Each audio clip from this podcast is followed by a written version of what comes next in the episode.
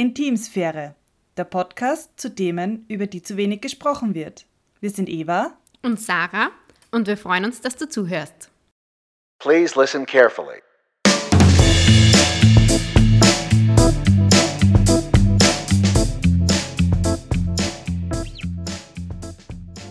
Hallo und herzlich willkommen. Wir ähm, haben uns heute das erste Mal im Freien getroffen, die Eva und ich. Hallo Eva. Hallo Sarah. und sitzen im wunderschönen Park vom Schloss Eckenberg. Und ja.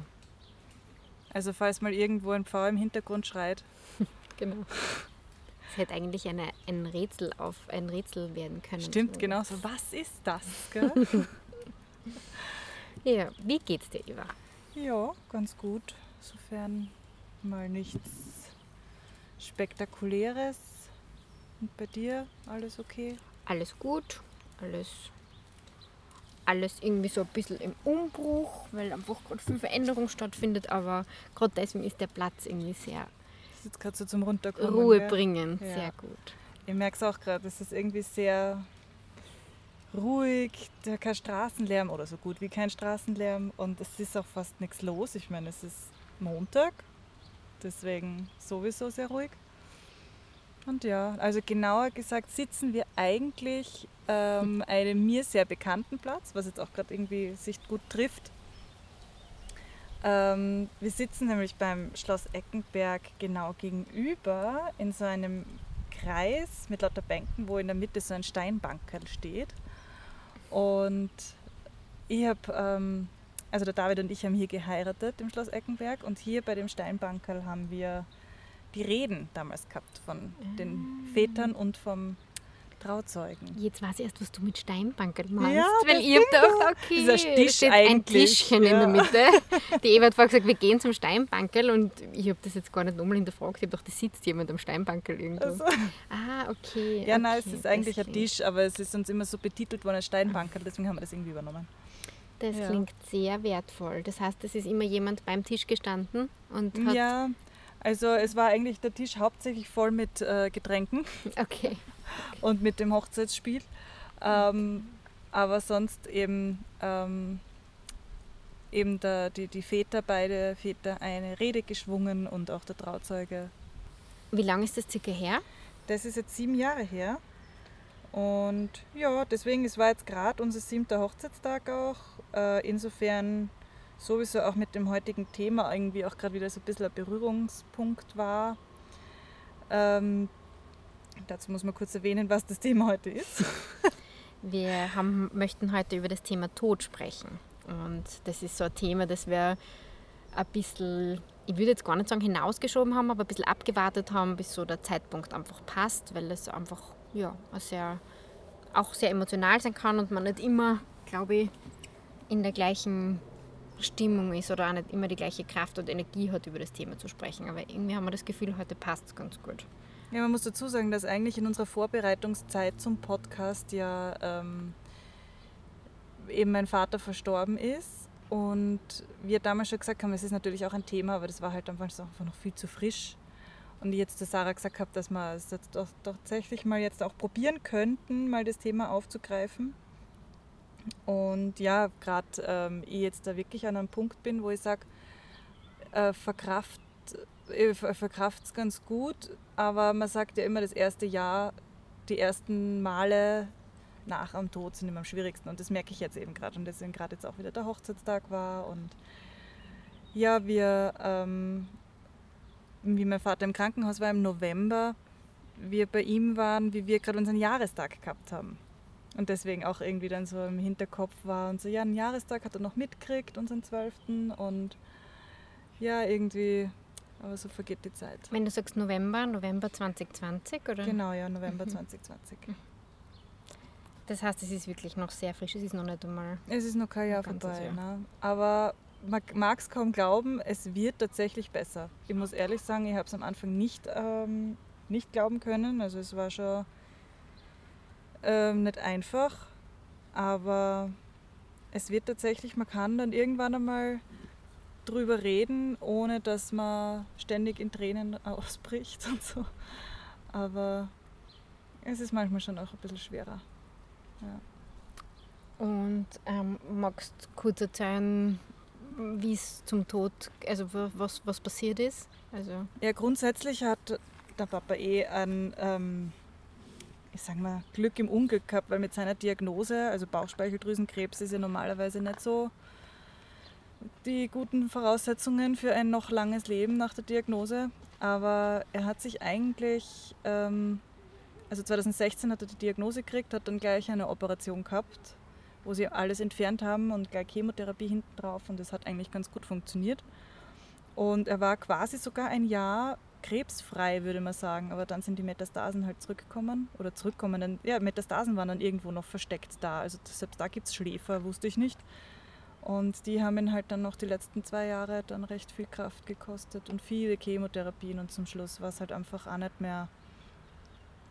Ja, er hat dann nichts mehr gegessen, hat so stark abgenommen. Also es war einfach, er war einfach zu schwach. Und im Endeffekt war es dann eigentlich nur unter Anführungszeichen ein Darmverschluss, der ihm dann die letzten Kräfte genommen hat. Ja. Aber grundsätzlich eben das Thema Tod ist für mich sowieso immer ganz ein schwieriges. Also ich habe es in meinem ganzen Leben immer schon bemerkt, dass, das, dass der Tod für mich, ich tut mir irrsinnig schwer, den zu greifen. mhm. Also die Tatsache, dass dann einfach nichts ist hinten dran, das ist für mich nicht greifbar. Ich meine, das wird für viele nicht greifbar sein, gell? aber da kann ich mir immer ewig zerdenken drüber. Bist du, glaubst du an Gott und an ein Leben nach dem Tod oder so? Schwierig, ich würde mich, nicht als äh, ich würd mich nicht als Atheist bezeichnen, sondern agnostisch. Ich glaube, es gibt irgendwas, irgendwas, was uns lenkt und steuert, irgendwas, was drüber ist, aber was so danach ist, nach dem Tod, das sind eben so Dinge, da kann ich total drüber grübeln. Also das ist halt bei mir eher mein psychischer Hintergrund, dass ich da halt leider sehr zum Grübeln neige. Aber da kann ich ewig drüber nachdenken und werde nie eine Antwort finden und das macht mich voll wahnsinnig. Und dann, wenn jemand bei mir in meinem Leben verstirbt, dann ist das tatsächlich immer ein, äh, ein Punkt auch bei mir, wo ich meistens dann danach in Psychotherapie bin. Was ja aber, also glaube ich, gut und wertvoll ist und Ja. wahrscheinlich viele, also das, das, der Verlust von einem Menschen ist ja irgendwie gerade da, finde ich es auch, also nicht gerade da, das finde ich auch ein sehr wichtiger Bereich, wo man begleitet werden Ja, sollte, finde ich, weil man sich sonst, glaube ich, auch mit den vielen Gedanken und Herzschmerz in Kombination einfach so ver, verstrickt da oft, glaube ich, wo es ganz wertvoll ist, wenn man begleitet wird. Kann ich mir vorstellen. Also wie gesagt, ich bin noch sehr selten mit dem Thema Tod konfrontiert gewesen und tue mir auch total schwer, da, also bei mir ist das einzige Thema, das wollte ich dir anfangen, hast du Angst vor dem Tod, du selbst? ja. Ja. Also sagen wir so, ich habe Angst vor dem Ende des Lebens. Gar nicht so unbedingt jetzt vor dem Tod per se, dass ich jetzt äh, sage, vielleicht werde ich schwer krank oder sowas, darüber denke ich nicht nach. Aber eher, ja genau, eher die Tatsache, dass ich dann weg bin. Also für mich ist da immer ganz viel und da eben, das ist bei halt auch immer Thema in meiner Therapie natürlich auch immer gewesen, diese Frage dann nach dem Sinn des Lebens und dann bin ich auf einmal weg, wozu war ich dann überhaupt da? Und ja, Ähm, und jetzt, äh, um nochmal vielleicht auf deinen Papa zurückzukommen, war diese die Angst vom Tod, also übertragt sich das dann auf ihn? Ist es dann, also wie soll ich sagen, wenn du jetzt merkst, es geht ihm schlechter, hast du dann auch Angst, dass, also nicht nur den Verlust, dass du ihn verlierst, sondern auch, wer weiß, was da passiert, der, also so, für, das, das ist sowas, was ich immer so oft denke, auch wenn Menschen in meinem Umfeld sterben würden, wie geht es ihnen? Also was passiert Ja, im, genau, beim Sterben? mit- ja. Also äh, haben Ja. sie Schmerzen, werden sie leiden? Ist das dann eine Lösung? Ja. Das finde ich, das find ich total schwierig. Das, das bereitet mir auch ein bisschen Sorge zu dem, dass ich jetzt den Verlust erleide. Was erleidet der? Ja. Und deswegen habe ich ja vorher gefragt, Und ob darauf gibt es eben keine Antwort. Und das macht mich immer so wahnsinnig, im wahrsten Sinne des Wortes leider sogar. Weil ich immer dann auch denke, wie, wie ist das? Und ich bin leider ein Mensch, der sich immer dann gerne in irgendwas reinversetzt und reinfügt. Das ist eben mein Grübelzwang. Also das ist der, der Begriff von meiner Psychotherapeutin. Und das geht halt nicht. Gell? Und insofern bei meinem Vater war es äh, unter Anführungszeichen sogar gut, weil meine Mutter war dabei, als er verstorben ist. Sie war zwar äh, gerade nicht, also sie ist gerade eingeschlafen. Und man sagt ja oft, dass dann vielleicht derjenige sogar wartet darauf, dass der vielleicht gerade aus dem Zimmer geht oder einschlaft oder sonst was und dann geht. Und das war in dem Fall sogar. Also das war, die Mama war vielleicht 20 Minuten gerade eingeschlafen und in dem Moment hat er aufgehört einfach zu atmen. Waren sie zu Hause? Nein, der Palliativ. Genau. Und dort hat sie bleiben dürfen. Ja, sie hat bleiben dürfen. Also die letzten zwei Tage war sie bei ihm. Und ja. Und wie ist, ihr, wie ist es ihr mit der Situation gegangen, dort dabei zu sein? Kannst du das sagen? Ähm, für sie war es eigentlich recht friedlich. Sie hat selber gemeint, äh, es ist halt schon die Tatsache, dass sie ihn da halt liegen gesehen hat. Gell? Das war, und deswegen wollte ich auch immer, dass sie sich auch äh, Begleitung holt, das Ganze zu verarbeiten, weil sie halt wirklich dann dabei war und ihn quasi gefunden hat, unter Anführungszeichen. Sie ist aufgewacht und hat nur gemerkt, es ist auf einmal so still im Raum und hat halt bemerkt, dass er verstorben ist in der Zeit. Gell? Und das ist halt auch irgendwo, wo ich mir denke, puh, ich wüsste nicht, wie ich damit umgehen kann. Aber äh, wir konnten uns alle gut verabschieden. Ich glaube, das hat uns allen gut getan. Also wir waren an dem ganzen letzten Tag von ihm noch wirklich die ganze Zeit bei ihm im Krankenhaus. Also das war unser Glück, dass er auf der Palliativstation war, weil trotz Corona, weil gerade am 17. November, als er gestorben ist, ist gerade der zweite Lockdown gewesen. Mhm. Und normalerweise Krankenhausbesuch und so ist er nicht, gell? ausgenommen mhm. Palliativ und Hospiz. Mhm. Also das war unser Glück und waren eben wirklich alle noch bei ihm den ganzen Tag immer wieder mal und in der Nacht ähm, haben wir auch eine Totenwache dann noch gehalten, also waren zwei Stunden dann noch bei ihm. Das ist zum Beispiel so eine Sache, die, damit hat der David noch ein bisschen gekämpft, dass er da halt dann jemanden noch sieht, der zwar noch da liegt, aber nicht mehr lebt. Er sagt für sich auch immer, er halt behaltet den Papa halt natürlich, ich meine, wir behalten ihn sowieso eher als ein gesunder im Kopf, gell? also auch wie er gesund ausgeschaut hat, weil zum Schluss war er schon sehr, sehr krank. Aber wenn er so den letzten Tag von ihm denkt, dann denkt er auch eher jetzt dann nicht an die letzten Stunden, ähm, wo, wo er nicht mehr da war in Wahrheit, äh, sondern eher, wie wir ihn halt am Nachmittag auch besucht haben und er ihn nochmal gesehen hat. Aber grundsätzlich für mich war es eigentlich eine recht friedliche Situation, da zu sitzen und ähm, du siehst da den Menschen liegen oder was von ihm noch da ist oder keine Ahnung, ich wüsste gar nicht, wie ich das sagen soll, ehrlich gesagt. Aber gleichzeitig, was mir auch so, also ich habe ich hab noch nie in meinem Leben einen Toten auch berührt. Mhm. Das war was ganz was Eigenes und dass das wirklich so schnell auskühlt, der Körper. Und hat auch meine Mutter, war das Letzte, was sie gesagt hat, weil sie hat ihm auch ein Puzzle auf die Stirn geben und ich halt auch über meine Hand auf seine Hand. Und sie sagt dann, Mann, der ist schon so kalt. Gell? Das ist bei mir recht hängen geblieben. Also wo ich auch sage, okay, das ist jetzt insofern jetzt nicht unbedingt vielleicht ein angenehmer Gedanke an das Ganze, aber das kann ich recht gut von mir wegschieben quasi. Aber es war eigentlich die Situation dieser Totenwache irgendwie spannend. Also irgendwas hat's mir, das, das hat mir gefallen, wenn man in dem Zusammenhang von Gefallen reden kann. Wie verabschieden halt irgendwie. Ja, es war verabschieden, obwohl ja eigentlich der Mensch gar nicht mehr da ist. Wir haben uns eher am Nachmittag mhm. verabschiedet. Aber es war vielleicht sowas für mich zu sehen, er hat keine Schmerzen mehr. Er, er atmet nicht mehr schwer, er liegt einfach friedlich da. Gell?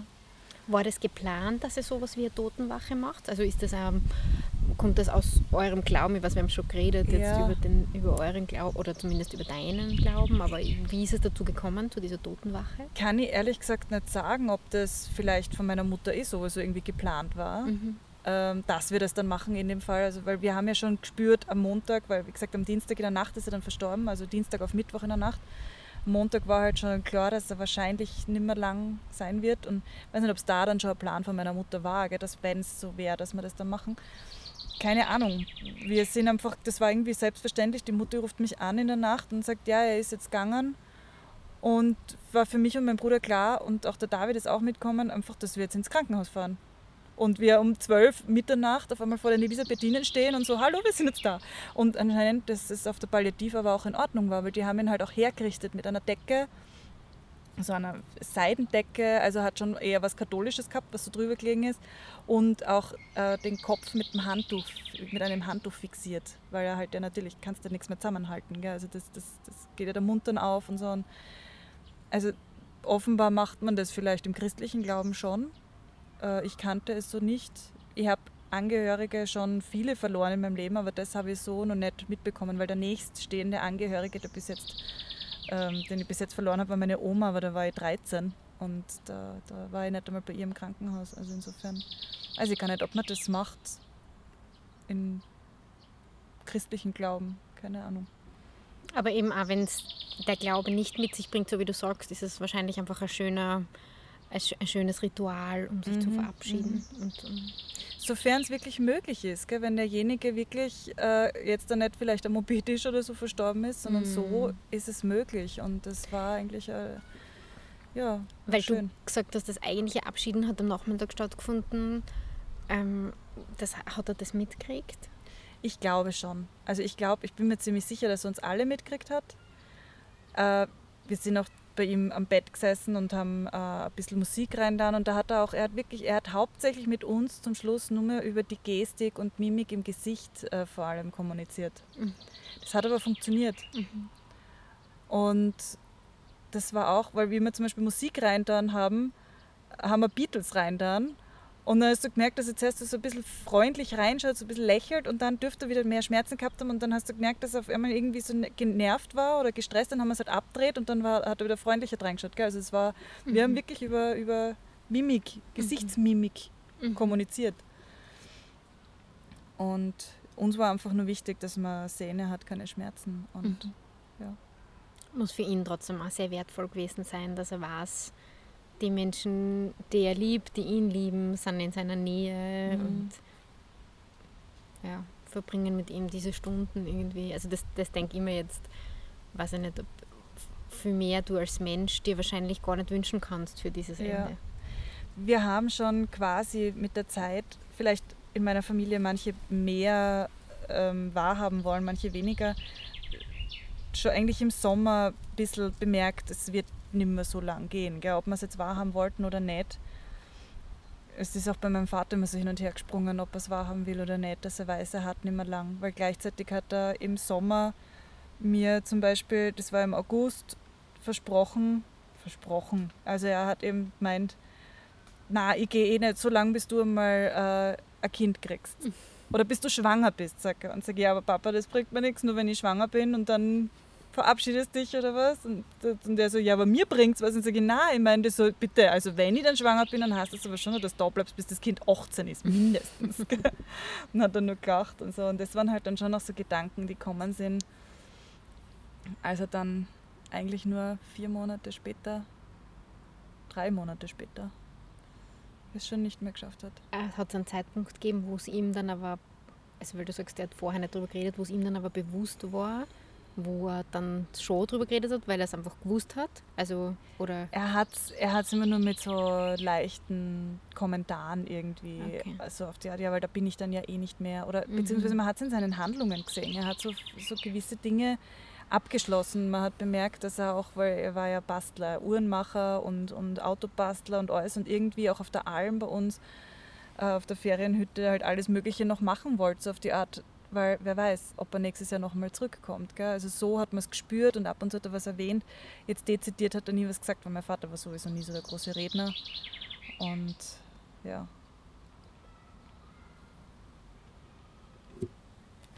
ist die Frage, ob es das leichter gemacht hätte oder schwerer sogar, die Dinge zu besprechen. Ja, es war insofern für mich, ähm, ich habe es, wie gesagt, zumindest schon einmal ein bisschen gespürt, dass es vielleicht auch nicht mehr so lang geht. Und ich habe versucht, den Papa ja auch darauf anzureden, dass er vielleicht sich psychiatrisch äh, Hilfe holt. Und ja, solche Sachen sind generell nie mit dem Papa groß ausgesprochen worden. Aber ich habe für mich schon vorher versucht, mich ein bisschen darauf vorzubereiten, durch so Kleinigkeiten. Klingt jetzt vielleicht irgendwie blöd, aber ich habe eine Liste in meinem Handy geführt mit lauter Dingen, die mich an den Papa erinnern. So im Laufe der Wochen, Monate vor seinem Tod habe ich schon angefangen, immer wenn irgendwas war, gleich wieder eingeschrieben. Und das Witzige ist, ich wollte das einmal alles dann schön zusammenschreiben. Ich habe bis heute nie mehr da reingeschaut. Hm. Und weil das, das war für mich dann einfach nur in dem Moment, weil man hat dann so Angst, dass man den Menschen sofort wieder vergisst. Und das wollte ich dir jetzt fragen, du hast gesagt, du schaust nicht mehr rein, aber wie, wie geht es dir jetzt eben so mit diesen Erinnerungen? Hast du sie im Kopf? Bleiben sie, auch wenn es leichter wird? Ja, doch schon. Also sie bleiben einfach, sie sind einfach da und ich merke halt oft, dass sie jetzt vor allem, ich habe das auch einmal gelesen, beziehungsweise eine Freundin von mir hat mir das einmal gesagt, weil die hat mir mal so ein Buch borgt, ähm, ich habe sowieso, sie hat mir auch ein anderes Buch geschenkt. Das hat meine Mutter auch schon angefangen zum Lesen. Ich habe es noch nicht geschafft. Ähm, das werde ich auf die Homepage stellen. So Begleitung quasi in, in Vorbereitung auf den Tod und Angst vor dem Tod. Aber anderes hat sie mir gegeben und da steht dezidiert so drinnen, so Dinge, die man so wahr hat oder so, so wahrnimmt, wenn jemand stirbt. Wie zum Beispiel, finde den Menschen in, einem, in einer anderen Person. Zum Beispiel finde ihn oder sie in einer Freund, einem Freundin, wo man sagt, weil diese Charakteristika hat derjenige auch oder so. Und ich merke jetzt bei mir, wie ähnlich ich meinem Vater bin, bewusster. Mhm. Und welche Hobby, Hobbys, ne, aber welche Interessen ich zum Beispiel habe, die ich vom Papa habe. Mhm. Und so erinnere ich mich halt eben wirklich sehr an ihn. Und es sind jetzt mehr noch dann so Geschichten, die dann halt vielleicht mal aufkommen ähm, wo ich mir aber dann auch ab und zu denke, wenn ich wieder sage, ja, mein Vater hat da bla bla bla, wo ich mir denke, hoffentlich nerv ich die Leute jetzt auch nicht die ganze Zeit, weil da fällt es mir jetzt bewusster auf, dass ich ständig über meinen Vater rede. Da habe ich wirklich kurz immer so die Bedenken, dass ich die Leute damit nerv. Aber ich glaube, dein Umfeld weiß ja oder findet das ja wahrscheinlich auch sehr wertvoll und sehr positiv. Also ich kann mir jetzt nur vorstellen, ich merke selber, wenn es um das Thema Tod geht, dass ich nie genau weiß, wie ich das ansprechen soll oder mhm. wie über die Person reden soll, ob ich da was fragen soll. Und deswegen würde ich das sogar sehr positiv empfinden, wenn du öfter was über ihn erzählst, weil dadurch würdest du mir das Gefühl geben, dass es dir schon besser geht mit der Situation. Mhm. Also das ist jetzt nur so gefühlt oder dass das ein, eine Art des Verarbeitens ist. Auch, dass du den, dem, dem du es erzählst, ein bisschen teilhaben lässt an dem. Ja. Also ich finde das finde sogar eher positiv. Es nimmt, würde jetzt in meinem Fall mir Unsicherheit nehmen, weil du dadurch offen Dinge ansprichst. Du erzählst von ihm und somit wird es einfach zu einem Thema. Und ja. das finde ich viel besser, als man tut jetzt so als, weiß ich nicht, oder das man redet gar nicht drüber zum Beispiel. Ich habe das auch bemerkt, wie, äh, also also generell, wenn halt so im Umfeld, wir sind jetzt alle gerade in einem Alter, wo eventuell einfach schon die Elternteile versterben. Und ich muss ehrlich sagen, gerade in meinem Freundeskreis sind in den letzten Jahren immer wieder mal äh, Elternteile verstorben und das ist nie so greifbar. Das ist wirklich, man unterschätzt total, wie stark der Verlust im Vergleich vielleicht zu einem anderen Menschen ist. Weil ich habe im gleichen Jahr meine Taufpatin verloren, die Schwester von meinem Papa, die ist im Jänner gestorben. Das war für mich auch schon schwer, aber leichter zu verarbeiten, natürlich viel leichter, gell? aber dann kommt auf einmal so der eigene Vater und das Also für mich unvorstellbar. Ich ja. kann, wenn ich nur darüber nachdenke, komme ich schon zu Rennen. Deswegen, für mich, also unvorstellbar. Deswegen echt. Ja. Und ich glaube, das ist so eine, ein, ein Schutzmechanismus von einem selber, dass wenn man von Freunden mitbekommt, die verlieren einen Elternteil, dass man nicht drüber nachdenkt. Mhm. Und dass man vielleicht im ersten Moment zwar sein Beileid ausdrückt, mhm. aber das gar nicht so nachvollziehen kann, Na, wie schwer das wirklich ist. Und erst, wenn man es selber erlebt hat, und es ist tatsächlich wie ein Club, in dem man nicht rein will. Also so kommt es mir vor. Ich kann mir vorstellen, dass es, ein, also ich glaube, das ist ein ganz natürliches Verhalten, dass du den Schmerz ja nicht absichtlich suchst und ja. das ist einfach Schmerz. Also da, ich merke das auch, umso mehr oder wenn Dinge passieren in meinem Umfeld, das ist ja nichts anderes ist, äh, wenn in Phasen, wo es einem selber nicht so gut geht, dass man da halt vielleicht eher positivere Filme anschaut oder mhm. so. Das mhm. ist jetzt ganz ein seichtes Beispiel, aber dass man sich halt eher mit Dingen umgibt oder, oder mit oder bewusst Dinge sucht, Begegnungen sucht, die einem eher gut tun, als dass sie schmerzen, mhm. weil Schmerz halt einfach ja, wehtut. Ja. Und ich glaube auch, dass man deswegen ähm, sich bewusst nicht so hineinfühlt, weil es wird dann ja umhauen. Also Mitgefühl mhm. ist sicher immer nur begrenzt, mhm. glaube ich trotzdem. Ich muss sagen, mein Glück war einfach, dass ich ja sowieso schon länger in Psychotherapie bin, einfach wegen einem Kinderwunsch eigentlich hauptsächlich und dann durch andere Themen, die dadurch äh, entstanden sind oder beziehungsweise aufkommen sind. Aber mein Glück war wirklich, dass ich jetzt schon in Therapie war, weil am Anfang war es für mich wirklich so, dass ich mir denke, wie soll ich mit sowas umgehen können? Das trifft einen so mit einer Wucht und dann erlebt man das ja zweimal eigentlich. Mhm. Beziehungsweise auch wenn man. Und mit eben, ziemlicher Sicherheit. Ja. Also, also, außer man hat schon jemand vielleicht verloren oder genau. hat. Oder man steht vor den Eltern. Ja, das, also ich sage nur so, ja, ja. im Normalfall. Erlebt man das zweimal, mhm. wenn nicht eigentlich, ich meine, weil die gerade von einem Partner oder einer mhm. Partnerin mhm. die Eltern ja auch oft wirklich mhm. sehr nahestehend sind. Also mhm. eigentlich im Prinzip erlebst du es sogar viermal. Mhm. Und es, für mich ist es bis jetzt noch so, dass ich mir denke, oh Gott, ich bin jetzt gerade mal so weit, dass ich mir den Umgang mit diesem einen Mal äh, so weit bringe, dass ich mir denke, ah, jetzt geht es mir langsam wieder gut. Und dann kommt wieder der Gedanke, oh Gott, aber noch einmal, ich will darüber gar nicht nachdenken. Und, aber es wird irgendwann früher oder später passieren. Und das, das, also das ist was, wo ich schon sage, klar, dass man darüber nicht nachdenken will. Mhm. Also, Hättest dann einen Rat, wie du sagst jetzt einmal für dich, wie man, also ist Therapie einmal was, wo du Ja, sagst, dass Fall. man, also Trauerbegleitung, ob das jetzt eine Mhm. Therapie ist, ob das, also meine Mutter habe ich dann auch mal zu jemandem geschickt und die war eigentlich im Endeffekt, glaube ich, nur zwei oder dreimal dort, weil es für sie halt einfach, sie hat dann Strategien nach Hause gekriegt, mit denen sie jetzt arbeitet und sie weiß einfach, da gibt es jetzt wen, wo sie hingehen könnte wieder, wenn es braucht. Es kommt dann natürlich je nach Schwere und je nach, ähm, ich glaube, es ist auch immer das Vorfeld, wie du dich vorher schon darauf vorbereitest, sicher auch eine Sache wie du dann auch dein Umfeld hast als Auffangnetz. Also ist sicher jeder individuell, aber ich habe für mich ganz klar, und ich sage auch jedem, such dir Hilfe. Das Thema hatten wir ja eh grundsätzlich auch schon. Such dir Hilfe, wenn du sie brauchst. Also natürlich auch in Bezug auf Trauerbegleitung, Sterbebegleitung. Und für mich war es jetzt zum Beispiel auch so, was ich in der Therapie sehr stark mitgenommen habe. Ich habe damals, als meine Oma verstorben ist, als ich 13 war, das war für mich halt schon mal eine wie eine schwere Katastrophe damals. Also wirklich das erste Mal, wo ich ein bisschen mit Depressionen auch gekämpft habe und so. Und das war für mich einfach, ja, nicht einfach, weil ich habe keine Großeltern mehr gehabt. Also ich habe sowieso nur die Oma gekannt. Sind alle anderen schon entweder vor mir verstorben, vor, bevor ich auf die Welt gekommen bin, oder ich war noch sehr klein. Und da habe ich damals, war ich ständig an ihrem Grab. Das war für mich halt immer, da ist die Oma und da kann ich hergehen und ich war ständig am Grab. Und ich habe dadurch, dass der Papa halt im November verstorben ist, dann war Corona, dann hast du nicht gewusst, okay, wie können wir die Verabschiedung machen? Gut, mit so und so vielen Leuten, okay, wann, dann hat man die Urne, ja gut, wann können wir die Gruft aufmachen? Dann nicht, wenn es friert, okay, dann ist das erst irgendwann im Frühling. Und für mich war das so lange bis dahin, dass ich sage, ich habe endlich einen Ort, wo ich zu ihm gehen kann. Aber in der Therapie haben wir dann, ich habe mir einen inneren Ort für meinen Vater gemacht, wo er mit seinem Cousin, also mit meinem Onkel zusammen in einer Werkstatt steht und so. Also das ist für mich in meinem Körper, in meinem Kopf ist er jetzt dort. Und ich habe das gar nicht mehr so braucht, dass ich jetzt ein Grab habe, zu dem ich gehen kann. Und auf das wäre ich so selber nie kommen. Weil er ist eigentlich dort, wo ich will, dass er ist. Er ist ja bei mir. Und da ist ja auch immer der Satz mit, lass los. Na, wozu? Ich lasse niemanden los, der kann ja bei mir bleiben.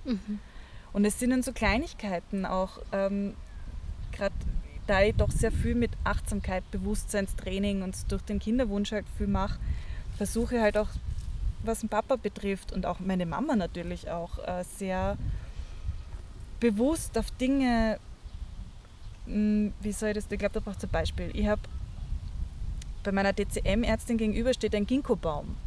Und der Ginkgo-Baum war, der ist mir letztes Jahr im Herbst, also Anfang November, extremst aufgefallen, weil er so gelb geleuchtet hat, wirklich goldgelb geleuchtet hat.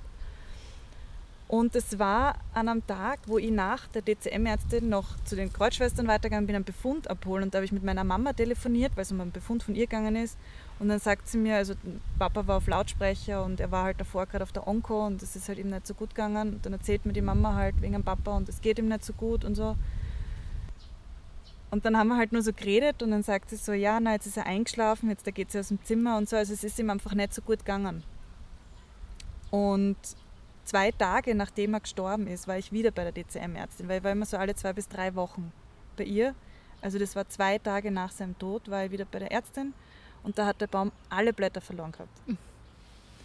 Und es, ich konnte dann wirklich bis, äh, ich glaube, März nicht an diesem Baum vorbeigehen. Ich bin wirklich einen anderen Weg zu meiner DCM-Ärztin gegangen, weil für mich war dieser Baum so ein Symbol in dem Moment. Und ich habe das für mich jetzt so verarbeitet, dass der jetzt, wie er im Anfang Frühling wieder begonnen hat, eben neue Blätter zu kriegen und wieder ganz in grün erstrahlt, ist das für mich schon auch wieder so ein Symbol, aber für den Papa, der Kreislauf des Lebens. Er ist zwar nicht mehr da, aber der Baum kommt wieder. Aber in dem Baum ist jetzt irgendwie so mein Papa drin. Ich weiß nicht. Also das sind so die Kleinigkeiten, die halt dann für mich... Echt schöner Gedanke, Ja. finde ich. Ähm, kannst du das auch, weil wir vorgeredet haben über eigene Angst vom Tod, kannst du das für dich auch, also kann man jetzt vorstellen, dass du wahrscheinlich nicht den ganzen Tag über den Tod und, und jetzt deinen eigenen Tod nachdenkst, aber ist das was, was du dir dann herholen kannst, wenn du darüber nachdenken würdest? Ich glaube, in Bezug auf mich jetzt wahrscheinlich nicht, in Bezug auf andere vielleicht schon, einfach um mir die Angst vor dem Verlust von Mhm. anderen ein bisschen zu Mhm. nehmen. Dass ich mir denke, okay, andererseits habe ich es jetzt einmal schon geschafft, ich würde es wieder schaffen, aber Mhm. ich versuche den Gedanken eher jetzt momentan ein bisschen zu Mhm. verdrängen. Mhm. Was ich mir vorher auch noch gedacht habe, was ich dir unbedingt fragen möchte, ist, ob du einen Rat hast, wie jemand darauf reagieren soll.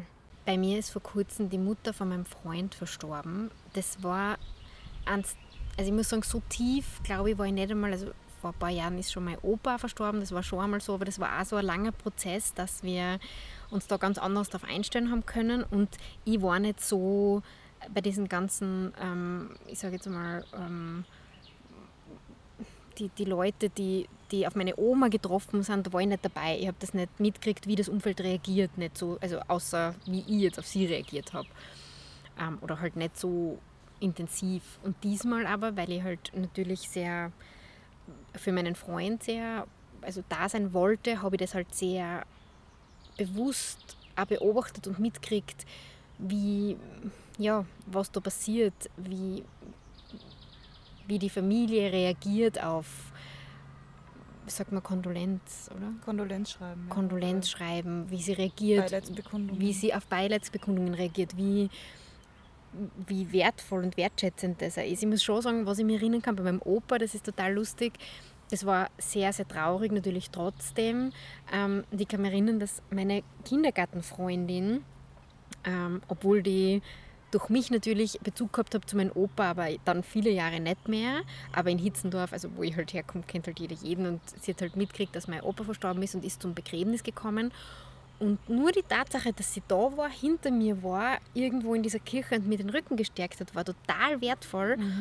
Also das, das kann ich mich schon noch erinnern, das weiß ich noch. Ähm, und jetzt eben bei der Familie von meinem Freund habe ich auch mitgekriegt, schon wie wertvoll es ist, dass du weißt, dass an Menschen, die uns, ich nenne es jetzt so den Rücken stärken, weil ich das damals so bewusst mitgekriegt habe, aber die einfach irgendwie da sind, an uns denken und im Gedanken bei der Mutter sind, auch zeigen, wie wertvoll die Mutter als Mensch war, weil durch viele Beileidsbekundungen und durch viele Menschen, die da Anteil haben, merkst halt auch, dass das ein besonders, oder weiß nicht, das ist natürlich jeder Mensch besonders, aber ja, hat Ja, man hat so ein bisschen einen Stolz auf den Menschen genau, wieder. Ja, absolut. ich kann das, Das- gut nachvollziehen, weil absolut. das war so schade unter Anführungszeichen, ähm, weil mein Vater war halt doch ein recht beliebter praktischer Arzt in Mhm. Andritz. Gell? Mhm.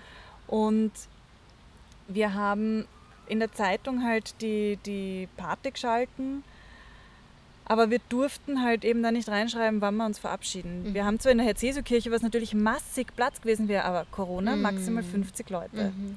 Und deswegen haben wir gesagt, wir möchten eigentlich heuer, also zuerst haben wir uns gedacht im Frühjahr vielleicht, aber oder heuer eben dann zum ersten Todestag noch einmal eine Pate schalten und einfach einen Gedenkgottesdienst machen Mhm. für seine Patienten auch, Mhm. eben, wo dann wirklich jeder kommen kann. Mhm. Aber selbst wenn wir nur 50 Leute waren, es Mhm. war trotzdem, ich kann es eben auch, ich, das, Mhm. dieses Gefühl, dass du hast, du, da kommen jetzt alle wegen deinem Papa oder eben wegen Mhm. deinem Opa oder Mhm. deiner Schwiegermutter oder wem Mhm. auch immer, Mhm. Das ist einfach so was Schönes. Mhm. Und ich war auch überwältigt eigentlich von dem, wie Freundinnen von mir mir auch ähm, ihr Beileid äh, ausgesprochen haben. Mir zum Beispiel eine sehr gute Freundin von mir eine Kerze geschickt, also über so eine Seite, die, die macht Kerzen aus Blüten. Mhm. Und da hat sie mir eine Kerze geschickt und hat sich wirklich auch was dabei gedacht, äh, mit so einem, eben mit Wald und Bergen, ebenso wie eben wegen der Alm. Gell? Also das Mhm. ist so quasi, die Alm ist so der Bezugspunkt für meinen Papa und Mhm. hat mir eine Kerze geschickt, so aus heiterem Himmel, auf einmal kriege ich ein Paket von ihr gell? und das war einfach echt, also Aber zusammenfassend kann man sagen, einmal über diese Beileidsbekundungen und Anteilnahme hinaus ist es ansprechen und für jemanden da zu sein schon tausendmal wertvoller als nichts. Also viele könnten ja aus Respekt oder aus Angst, dass dir das weh tut oder dass man da was auffühlt, dann nichts sagen. Ja, ich meine, grundsätzlich, wenn man eh sowieso mal sein Beileid ausspricht und dann merkt man eh, wie derjenige darauf reagiert. Ob er vielleicht noch mehr reden will drüber oder nicht. Weil ich habe schon gemerkt, äh, mir hat jeder sein Beileid ausgesprochen. Am Anfang war es dann so, kaum hat jemand mein Beileid gesagt, bin ich schon in Tränen ausgebrochen. Und dann hat es schon Leute gegeben, die so gemeint haben, wie ist denn das jetzt auf einmal passiert? Gell? Weil die Mhm. halt schon so ein bisschen den Weg mitbekommen haben. Und da ging es manchmal oder auch manchmal nicht. Mhm. Manchmal habe ich gesagt, das kann ich jetzt gerade nicht sagen. Dann haben sie eh Mhm. gewusst, okay, ja, Mhm. passt. Wenn Mhm. du Lust dazu hast Mhm. oder wenn es da gut geht, dann können wir mal Mhm. drüber reden. Oder ähm, ich habe es dann eh kurz erzählt. Also Mhm. das ist halt einfach wirklich, Mhm. das Interesse an sich war eben schon schön zu sehen, dass die Leute dann so, ma, und wie jetzt auf einmal. Aber sie haben es auch verstanden, wenn es Mhm. dann in dem Moment einfach gerade, na, geht gerade nicht. Vielleicht kommen wir jetzt so ein bisschen zurück in die Gegenwart. Du gesagt, es ist jetzt noch kein Jahr. Ähm, habt ihr, weiß ich nicht, hast du jetzt so Rituale oder so? Also du hast eh schon gesagt, dass du den Platz in dir hast, auch, wo du an ihn denkst. Aber wie können wir das jetzt vorstellen? Ist es de, jeden Tag? Vermisst du ihn jeden Tag? Wie geht es dir jetzt mit der Situation? Mm, Es gibt so Zeiten, wo es ein bisschen schwieriger war. Jetzt war ja Vatertag, dann eben der Hochzeitstag. Wir waren jetzt auch auf der Alma mal und da bin ich schnurstracks in die ähm, Werkstatt, also halt ins Abstellkammer von ihm gegangen und habe mich einfach hingesetzt und habe wieder voll losgeplärt. Weil halt einfach, du gehst da rein und er steht da nicht. Und ja, gibt gute und schlechte Tage, aber ich gebe mir die Zeit und das ist eh auch normal. Also ich hätte jetzt auch nicht das Bedürfnis, dass ich das sofort bearbeiten muss, so wie eben jeder, oder jeder, sagt eh niemand, aber zu dem man das Gefühl hat, man soll loslassen. Na, natürlich nicht. ähm, und ein Freund von mir hat auch mal gesagt, so ja, äh, es geht nie weg, aber es wird leichter. Und damit habe ich mich inzwischen abgefunden, weil es wird ständig irgendwelche Situationen im Leben geben, wo ich sage, ma, und schön wäre es, wenn der Papa jetzt da wäre. Habe für mich aber dann die Möglichkeit, dass ich dann auf irgendwas zurückgreife, wo ich sage, was würde er jetzt sagen, was würde er jetzt tun, dann höre ihn richtig im Ohr. Und es gibt so wirklich hauptsächlich Geräusche, witzigerweise, die ich mir ab und zu dann in Erinnerung rufe, wenn ich an ihn denke.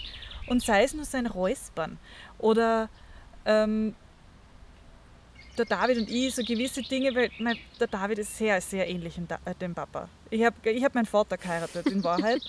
er niest sogar gleich, weißt Also das, das sind, und dann, wenn er niest, dann höre ich meinen Vater und das ist halt eigentlich einfach schön. Und ich habe mir jetzt eben gerade frisch ähm, meinen Oberarm weiter tätowieren lassen und unter anderem eben eine Uhr für den Papa mit absichtlich am Metallbandel, weil ich höre, wie er das Metallbandel scheppert und so solche Sachen. Und da habe ich dann, wenn ich ihn eben gerade vermisse, dann habe ich einfach irgendein Geräusch, was mich an ihn erinnert im Ohr. Und dann geht es eigentlich gut. Also das tut dann natürlich im ersten Moment weh, aber es tut mir ja auch gut, weil ich hole es mir ja auch absichtlich her. Und ich finde ja auch, dass es ist ja auch was Schönes. Diese Erinnerungen sind ja auch eine Wertschätzung ihm gegenüber, Mhm. weil er ein besonderer Mensch war und ja auf keinen Fall vergessen werden Mhm. soll. Also das finde ich ja auch schön. Wichtig ist eben, dass, du, dass man es schafft, dass es immer weniger weh tut, glaube ich. Mhm. Weil das hätte er sicher auch Ja, gewollt. das sicher, ja. Ja, das, diese Erkenntnis dauert ein bisschen, Mhm. aber ich kann zumindest Mut zusprechen allen, die dazuhören. Es wird wirklich irgendwann leichter. Es geht nicht weg, aber es wird leichter. Ja, ich glaube, das sind sehr, sehr gute Schlussworte. Ich glaube, mit diesem Gedanken schließen wir unsere erste Sitzung im Freien. Psychotherapeutische Sitzung im Freien, aka Podcast. Ja, in diesem Sinne, Alles Liebe eure Sarah. und Eva.